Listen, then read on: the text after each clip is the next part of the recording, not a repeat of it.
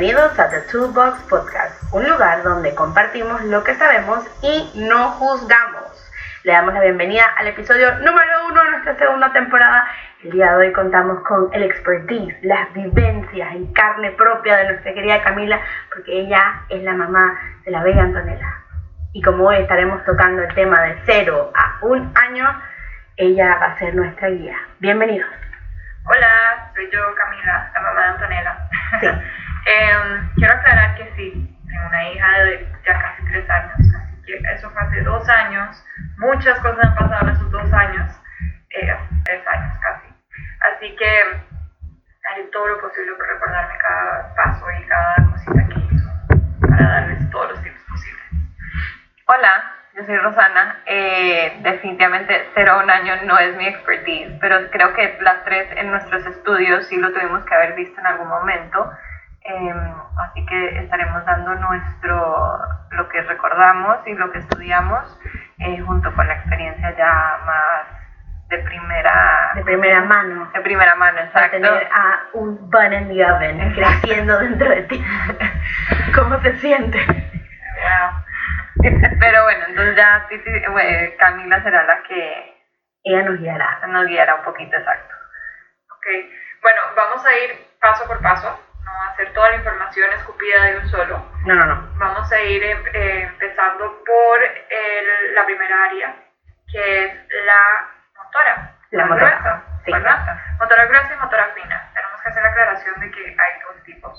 Está la, la gruesa, que son movimientos mucho más grandes, tipo caminar o Gatear. para los más chiquitos gatear. Eh, la motora fina es más eh, de las manos. Es más de agarre, que pueden agarrar con esas manitos. Que es sumamente importante para la lectoescritura, ya luego eh, cuando está más, más grandecitos. Más viejillos. Así que vamos a empezar con la gruesa. Empecemos con la gruesa. Parte importante del desarrollo de todo niño, creo que todo el mundo puede decir, dije, bueno, ¿qué debe hacer un niño cuando tiene un año o en el proceso de hacer un año? Creo que el primer hito de desarrollo es voltearse, si no me equivoco. Como me voy a voltear. Bueno, antes de voltearse, estos son los movimientos de la cabeza. Ah, El control, el control, El del, control cuello, cuello y cabeza, exacto. que esos son sumamente importantes porque eh, de hecho me acuerdo cuando el doctor me dijo por primera vez tienes que voltearla para que ella misma empiece a subir su cabecita yo dije bueno ahí se va a caer la cabeza a mí mismo se va a quebrar el cuello. Pero no es sumamente importante que acostarlos boca abajo y que ellos empiecen a hacer esos ejercicios para fortalecer el cuello porque eso al fin y al cabo es lo que les va a dar todo el control eh, cuando ya están más grandecitos entonces, eh, y eso empieza desde semanas. O sea, ellos tienen semanas cuando ya uno tiene que empezar a voltearlos para que ellos empiecen a. Sí, yo me acuerdo que yo llegaba a la casa y Antonella estaba boca abajo y entonces me decía, María Camila, es hora del ejercicio, tal cual como si fuera una clase en un gimnasio, hacer soul cycle, algo, belly time, era su ejercicio del día y ella no por mucho tiempo, eran unos minutos que la ponían boca abajo y tenía que tratar de levantar la cabecita. Y el esfuerzo que ellos están haciendo durante este momento es fuera de lo normal. O sea, es, es mucho ejercicio. Imagínense ustedes que nunca en su vida han hecho una clase de CrossFit, nos meten y les dicen, bueno, tienen que hacer una hora completa. Bueno, eso es lo que sienten esos bebés cuando Ay. terminan esos cinco minutos de ejercicio. Ay, el nivel de cansancio es bastante Ay. y van a dormir literalmente como bebés. Así que, y es muy importante no hacerlo una vez al día, sino varias veces al día. Claro. Y yo creo que el pediatra eh, les va a ir dando el tipo de ejercicio que necesitan. Eso es uno, o sea, voltearlos y que ellos empiecen a, a levantar la cabecita, es uno.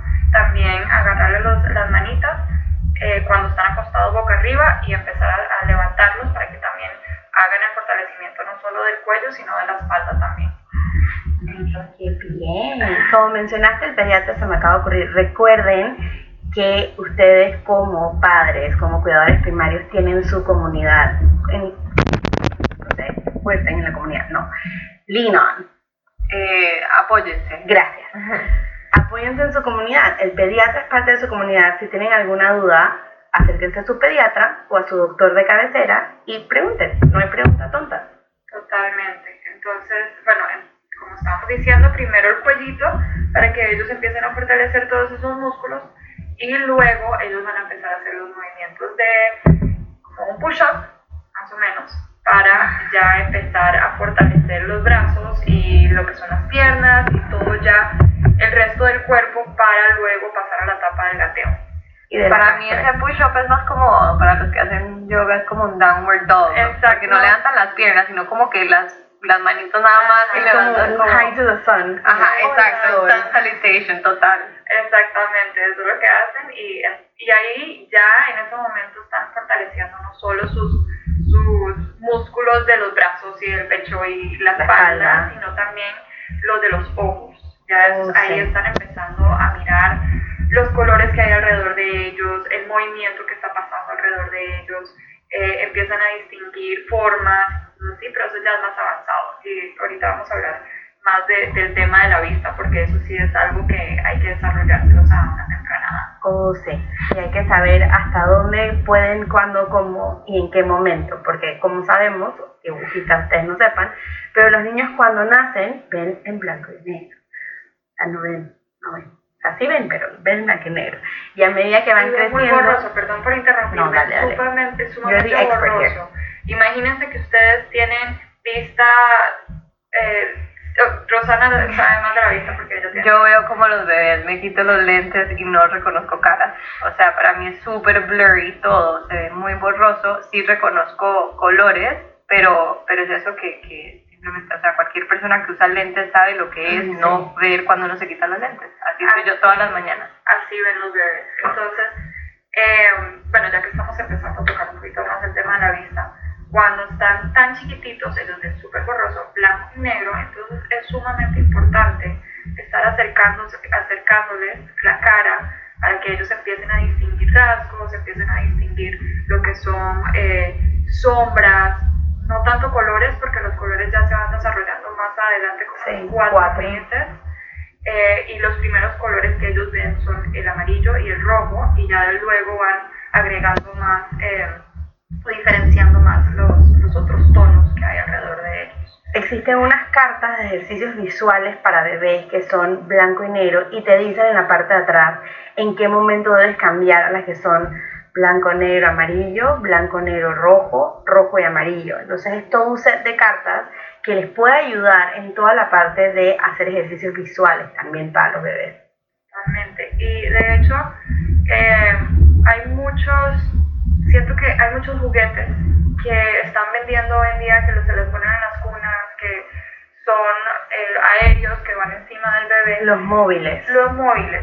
Esos, ah, sí, hay unos que son buenos para el desarrollo, pero hay otros que son contraproducentes. Oh, sí. Porque tienen muchos elementos que pueden distraer o, o, o no le ayudan al desarrollo del niño. Entonces, eh, lo primero que le recomendaría hacer es hablar primero con el pediatra para saber en qué etapa está su hijo, para saber qué comprar.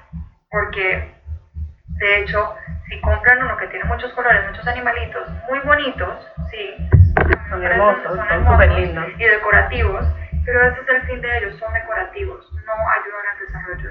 Al preguntarle al pediatra o a un especialista de desarrollo del niño, entonces ellos les van a dar la información o la etapa en la que está el niño para darles el juguete o el material eh, indicado. Exacto. Para cierto. Y como Mariana estaba diciendo, esas, esos móviles se tienen que ir cambiando de acuerdo a la etapa en la que están. Porque una tarjetita blanco y negro no les va a ayudar si ellos ya están viendo colores. Exacto. Tienen que ir muy, muy de acuerdo a el momento en el que están. Entonces, eh, sí, son, yo sé que estamos hablando de muchos temas, solo. un poquito, un poquito de todo. Entonces les recomendamos que saquen un cuadernito, empiecen a apuntar y cualquier pregunta nos la mandan y nosotros nos vamos a contestar un poquito más puntual. Yo creo que lo que pasa en parte es que eh, como todo el desarrollo está, se hace en conjunto, no es como que solo se desarrolla la motora gruesa, solo se desarrolla la vista, solo se desarrolla, todo se va desarrollando en conjunto, entonces es como... Es como, una ola de desarrollo. Exacto, es, como, un efecto dominó, todo, todo, exacto, viene todo juntito. Ajá, entonces es difícil como separarlo, generalmente lo, se puede separar, así como que esto es lo más grande, pero todo está interconectado de que tiene su función a, a largo plazo, ¿no? Exacto, recordemos que nosotros como seres humanos somos un todo, o sea, no solamente vemos eh, si habla, si no habla, si gira, si no gira, si ve, si no ve, también es... Solo piensen así, ustedes son un todo, tenemos que ver todo en todo momento para estos chiquitos. Literal. Bueno, continuando con el, el desarrollo motor, otro de los movimientos que debería hacer un bebé en ese año es el girar. Entonces, el hecho de que puedan girar de boca arriba a boca abajo, de boca abajo a boca arriba, eh, es muy importante. Entonces, ellos lo primero que hacen es el intento de, de voltearse. El trabajo de hombro. Totalmente, exacto, es el trabajo de hombro. Eh, y poco a poco lo van logrando.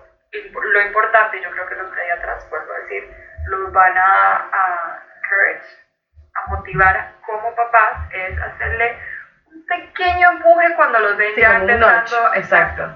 Porque este pequeño empuje que ustedes le van a dar les está enseñando a ellos el movimiento que tienen que hacer para poder voltearse. Entonces, ¿qué pasa al, vol- al voltearse? Ellos ya empiezan a entender lo que es el, el espacio alrededor de ellos, que de hecho estábamos hablando un poquito de eso, Sí. que es sumamente importante. Sumamente importante. Ahí entra todo lo que es inteligencia espacial y poder ver más adelante cuando tengan 3 y 4 y empiece todo el proceso de lectoescritura ya formalmente, los espacios entre las letras, el espacio de en dónde pongo mi número si estoy sumando, qué forma tiene este símbolo. Eh, ¿Ven? Todo está correlacionado. Y eso es como la memoria del músculo también, o sea, acuérdense, el cerebro le tiene que enseñar al músculo cómo moverse y entonces hay ciertas áreas del cerebro que están destinadas para eso. Entonces el little nudge le está enseñando cómo es ese movimiento que tiene que hacer, entonces ya ellos en la práctica eh, se va volviendo automático, que al final del día eso es lo que pasa, o sea, el gateo es automático, el caminar es automático, nosotros no pensamos, vamos a poner un pie delante del otro todos los días cuando caminamos. Igual que el respirar, exacto. Igual que respirar. Es automático. Es memoria muscular que hay que practicarla. A un atleta es bueno porque corre todos los días. Ese tipo de cosas. El, el bíceps crece porque se hacen pesas. o sea, entonces es, es, es memoria muscular que el niño tiene que aprender para después llegar a los otros hitos del desarrollo. Pero imagínense cuando ustedes están haciendo una clase de yoga o cualquier tipo de ejercicio que viene el instructor y les hace ese pequeño ajuste que necesitan para poder hacer el ejercicio o el, el La movimiento postura. o la postura que tienen que hacer en ese momento. Es, eso, es el mi- mi- mínimo movimiento que ustedes están haciendo para poder ayudar al bebé. Exacto. Y la memoria muscular, imagínense que en esa misma clase pasaron seis semanas y ahora hacen un downward dog increíble. Exacto. Exacto, están ahí, perfectos, cuadrados. Exactamente. Bueno, entonces ya continuando con lo que es voltearse, ellos van a empezar a hacer ese movimiento de, de upward, eh, downward dog, dog que estamos haciendo el salutation to the sun, eh, para empezar el movimiento de gateo, que es demasiado importante que los bebés puedan pasar por esta etapa. Muchos papás nos dicen, ay, pero está, se sienta. Ah, bueno, buenísimo, se sienta, pero empieza a arrastrarse sentado Mm, ahí, ahí hay que empezar a ayudar al bebé a hacer el movimiento de gateo. exacto. O que empieza a gatear, pero solo gatea como con una mano y se arrastra con la otra. Hay que empezar a Hay que- ayudarlo a mover la otra mano. O sea, todos esos movimientos que está bien que los está haciendo, pero nos está demostrando a nosotros que hay que, hay que apoyarlo en, en otras áreas. Exacto. Eh, Sí, sí, el gateo debe ser en las cuatro eh, limbs. Manos y piernas. Sí, en las dos manos y piernas, ¿no? Digo, y, pero no es eso. No es estrictamente necesario. O sea, si un niño mo- eh, mo- en su motriz logra caminar y lo hace bien, no se preocupen. Pero si el gateo lo está haciendo de una manera extraña, yo he tenido muchos papás que me dicen, gateó, pero haga como un brinquito como de sapo. O ese tipo de cosas, es como que, ok, ahí sí, si ven lo que está, que está tratando de gatear y lo quiere hacer, enséñenle cómo hacerlo. Exacto. Y si es muy bueno que gateen, más no es estrictamente necesario que no gatee. Y hay muchos bebés que gatean por dos semanas y de repente ellos están pe- empezando a parar. Eh, hay otros bebés que sí gatean seis meses. Eh, pero sí es importante que pasen por esa etapa. Es no importa importante. el tiempo, pero sí importa el, el- el tipo de gateo que. El tipo de gateo. el tipo de gateo, exacto. Recuerden también que antes del gateo puede existir la etapa del arrastre. Y es normal que el niño comience a arrastrarse porque está como experimentando antes de subirse en sus cuatro extremidades. Entonces, eh, es importante también entender que antes del gateo puede haber una etapa de me estoy arrastrando, pero ¿cómo me estoy arrastrando? Sí, que es como un army Exacto. Que ponen como los bracitos como si estuvieran haciendo un círculo con puñitos juntos y empiezan que cada codo va moviéndose hacia adelante y va arrastrando el cuerpo. Eh, eso, eso también puede pasar. Y está bien que pasen por esa etapa. es solo empezar a, tal vez hasta agarrarles en la, cintura con sus dedos. Las caderas, en, las caderas, perdón, sí. Y empezar a agarrarlos para subirlos un poquito para que ya ellos entiendan, ah, me tengo que levantar. Ah, y después hay veces que se levantan y empiezan a hacer como un movimiento que se van para atrás, para adelante, para atrás, para adelante, pero solo mueven como la cadera como si estuvieran child pose, regresan, child pose, regresan. Eh, ajá, es como un bailecito. Eh, y eso es el pregateo, como que ya ellos están agarrando confianza para empezar a mover una mano, porque cierto, o sea, al principio mueven una mano y se van de cabeza porque no tienen Y es que también está experimentando el equilibrio en esa posición, porque recordemos que es una posición nueva, nos acabamos de levantar literal de lagartija, de estar en el piso, entonces como que, que me levantaron el culete y entonces ahora, espérate, ¿cómo voy? Adelante, atrás, adelante, atrás, estoy experimentando mi espacio y estoy también tanteando dónde está mi equilibrio, recordemos que por eso estamos evolucionando a caminar, son todos los pasos antes de Correcto, exactamente. Y ya después del gateo, vamos a ver que ellos empiezan a agarrarse de o de sillas o de mesas o lo que sea que encuentran hasta de las mismas o de piernas. Humanos. y se empiezan a levantar. Eso es, es la mejor, el mejor sentimiento del mundo de un papá. Sí. Pero ese niño que ya intenta apararse, eso es increíble. Yo tengo una pregunta como mamá en el momento, obviamente, you felt very proud, te sentiste súper orgullosa de ver a Antonella como standing on the como en sus dos eh, extremidades. Pero al mismo tiempo me dijiste que, oh, oh, o sea, poco me lloró, ella lloró. No, yo lloré cuando se, cuando se dio la vuelta, cuando se giró. Es que se giró, acabo de llorar. Ay, Nos lloré como nunca en mi vida. Yo creo que esa fue la primera vez que yo me sentí tan orgullosa de mi hija, tan, tan orgullosa. Y, me acuerdo perfectamente que yo llamaba a todo mundo, nadie me contestó en ese momento, todos tuve que mandar un mensaje a WhatsApp para mi familia y diciendo, está, está, está,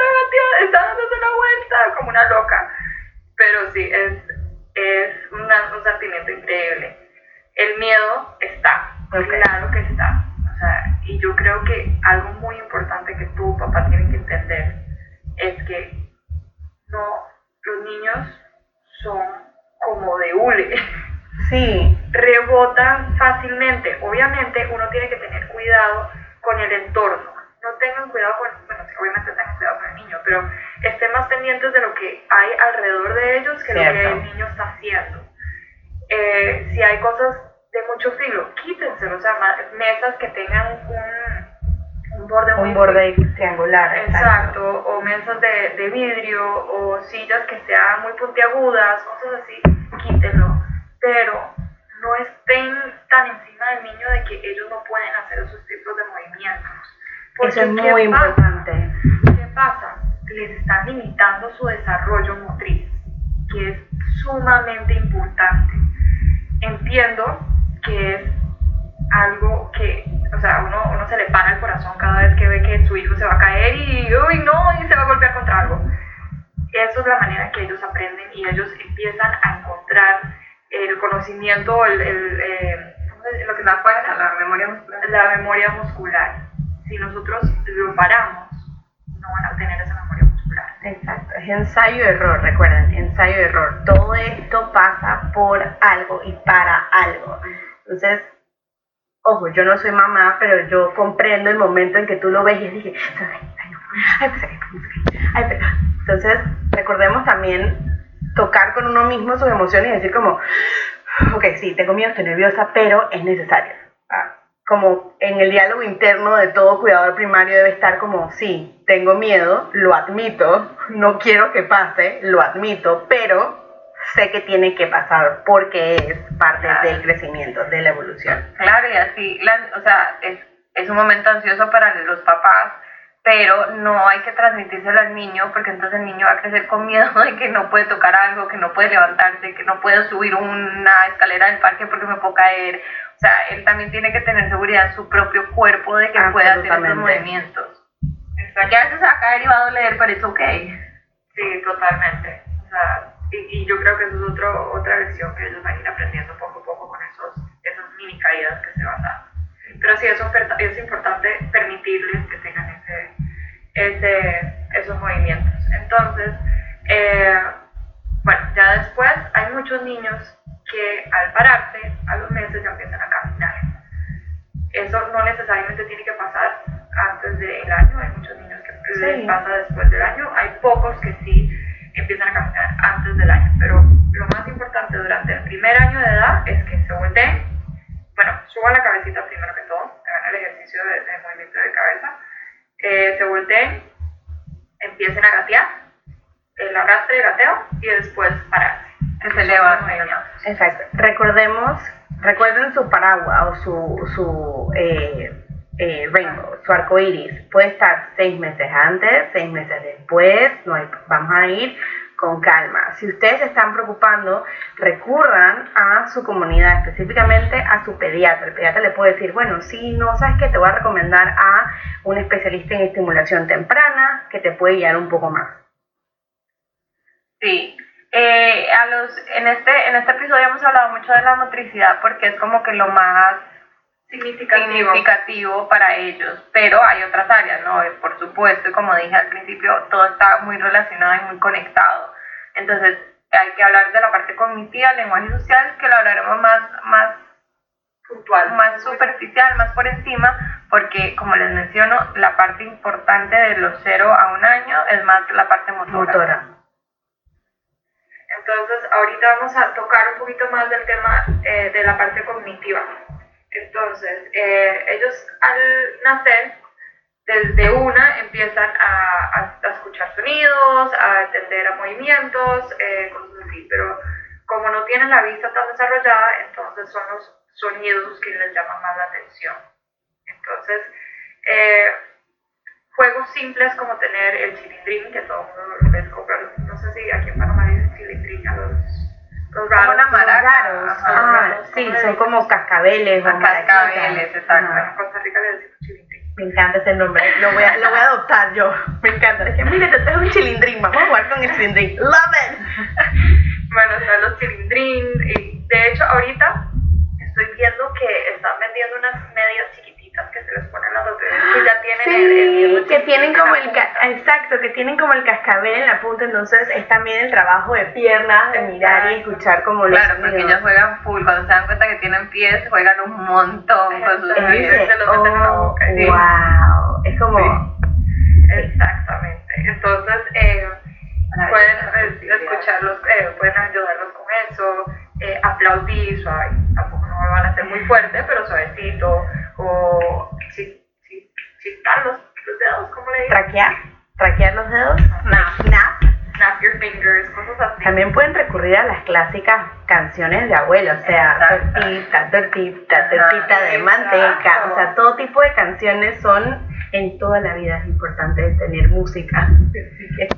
Sí, sí, la música por supuesto, no tiene que ser Baby Einstein, no, que le pongan, pero cualquier cosa para estimular eh, el sonido si ven que no está reaccionando un sonido, por ejemplo, si le hacen así y como que normalmente cierran los ojitos o hacen una... O, una, o se asustan un chingo. Ajá. Monitoreenlo. Exacto. Monitoreen que, que si, hay, si está seguimiento con los sonidos o no, porque ahí es donde empezamos a ver eh, señales pequeñas pero significativas.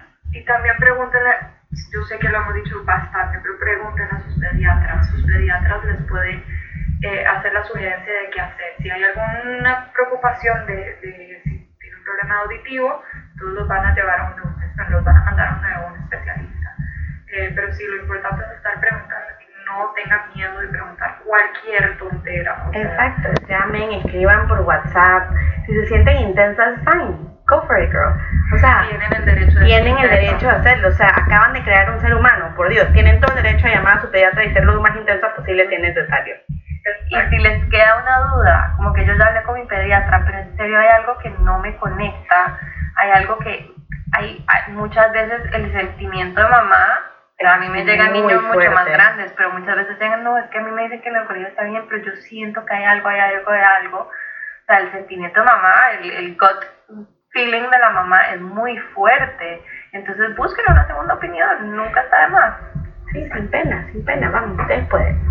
Bueno, ahora continuando con la parte del lenguaje, que muchos van a decir, pero lenguaje, ¿qué están hablando ustedes de lenguaje? Si ellos claro todavía no sí. pueden decir palabras, no sé qué. Claro que ellos ya, ya se están empezando a comunicar desde que salieron de la pancita, ellos ya se están comunicando con el llanto. Claro. O sea, es su manera de decir qué está pasando, porque me, me están exponiendo a estas, estos elementos alrededor mío, no me gusta, sí me gusta. O sea, Tengo hambre, no tengo hambre, estoy triste, no estoy triste. Ay, mi pañal está mojado. Aló. ay, me duele la naranjita, o sea, algo, lo que sea. Ellos se comunican a través del llanto.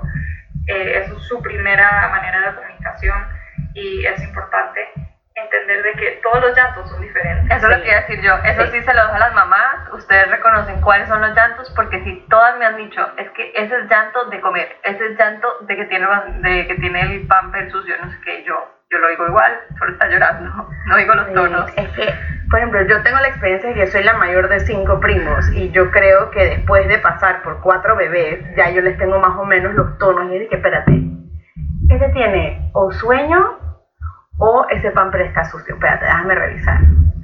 Ya, ya ahí dije, ok, I think I got it, my friend. Cuando empiezan a llorar, uno, uno como mamá empieza a descartar como que, ok, ya le di de comer, sí. Ya le cambié el papel, sí. Sí. Ya jugué con él, sí. Ah, ¿es chineo? Sí, es chineo, ok, está bien. Exacto. No me tengo que dar. Exacto, es cariño, él nada más está pidiendo cariño, ella está pidiendo cariño. Y ya más adelante, ya llegando al año, entonces comienzan los... Creo que antes, a los seis meses ya empiezan el ser. Sí. Con la, con la- El balbuceo. Exacto. No tanto el balbuceo, pero sí Comienzan como a a experimentar. con la boca. Digo, y también se empiezan a meter mucho a la boca. También. A- a- Exacto. Ajá. Esa edad Digo, es parte de Es su, parte del de su desarrollo. experimentar el mundo, es mucho a través de la boca, si se mueve el labio, si no, cómo se siente cuando en las encías, todo eso. Y eso es tienen que parte del entender que los bebés practican el método científico. O sea, ellos observan, ven, tocan, se lo meten en la boca, dicen, "Mm, ok, no me gustó, miran a otra persona y se lo dan para que esa persona haga exactamente lo mismo. Es como, bueno, com- comprueba mi hipótesis de que esto no está bueno. Exacto. Entonces, eh, sí, empiezan a experimentar mucho con la boca. Eso tiene mucho que ver con la parte cognitiva porque también eh, están eh, experimentando texturas y por eso se está metiendo toda la boca. La boca tenemos que verla como un, un área del cuerpo que tiene mucho, mucha capacidad para Muchas terminaciones sensoriales. tiene muchas terminaciones sensoriales.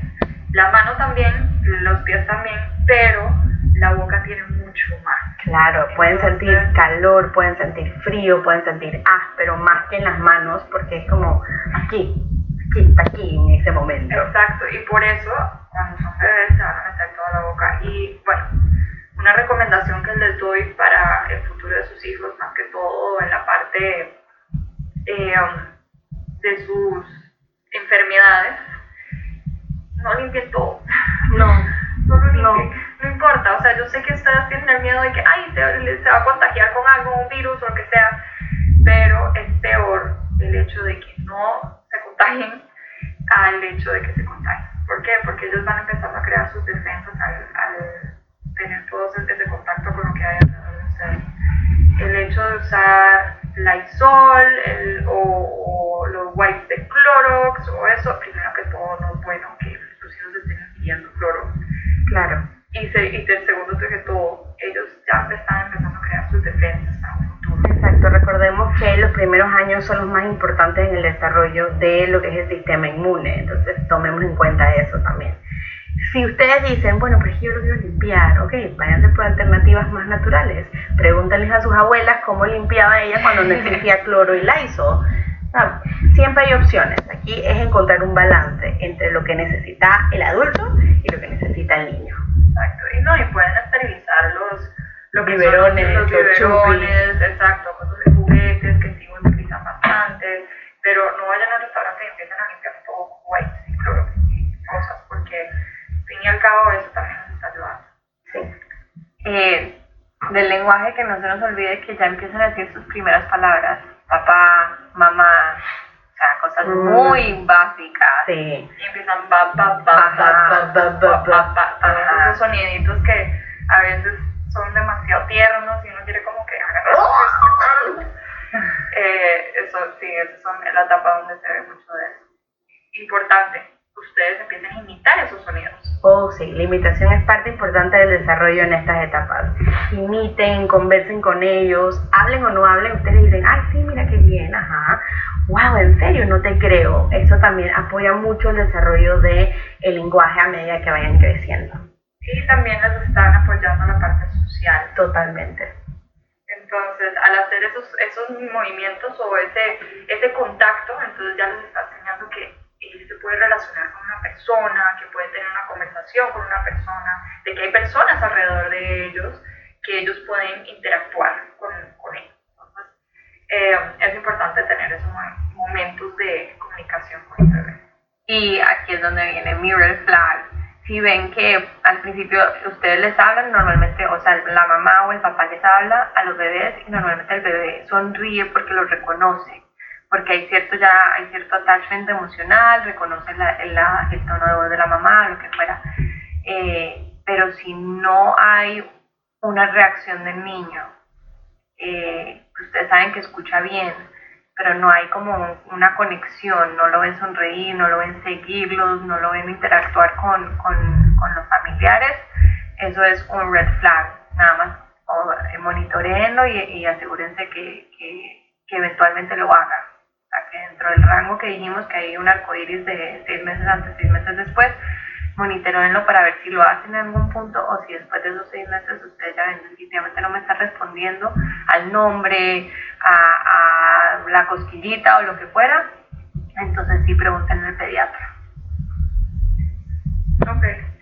Eh, Creo que hemos cubierto todo. Creo que sí. Creo que sí, hemos hecho como una, una explicación súper global de todo con las cosas más importantes. Recordemos que de 0 a 12 meses lo más importante es todo el desarrollo motor. Que levanten la cabeza, que giren, que se arrastren, que gateen, eventualmente que se vayan levantando, que caminen y que se caigan. También es- caigan, que se caigan y que aprendan, está la memoria muscular, que se ensucien. Claro, que ustedes, que nosotros como adultos y cuidadores primarios reproduzcamos cues sociales como el hablar, el estar en grupos, eh, los sonidos de las vacas, los animales, las músicas, la le- que se reconozcan sus manos, por ejemplo, o se vean en el espejo. Lo mejor es cuando se ven en el espejo primera vez y que sí. es lo máximo, they're super fun. Eh, si tienen alguna otra duda, por favor no duden en contactarnos a nuestros mensajes directi- directos a través de Instagram. Nos pueden encontrar en The Toolbox, PTY, ¿cierto? toolboxpty.gmail.com Ahí, ahí nos pueden encontrar, nos pueden mandar tus mensajes si quieres saber más. Aquí tenemos muchas más cosas. Y recuerda, no juzgamos, compartimos lo que sabemos y estamos aquí para ustedes. Gracias por escucharnos. Chao. Nos vemos la próxima.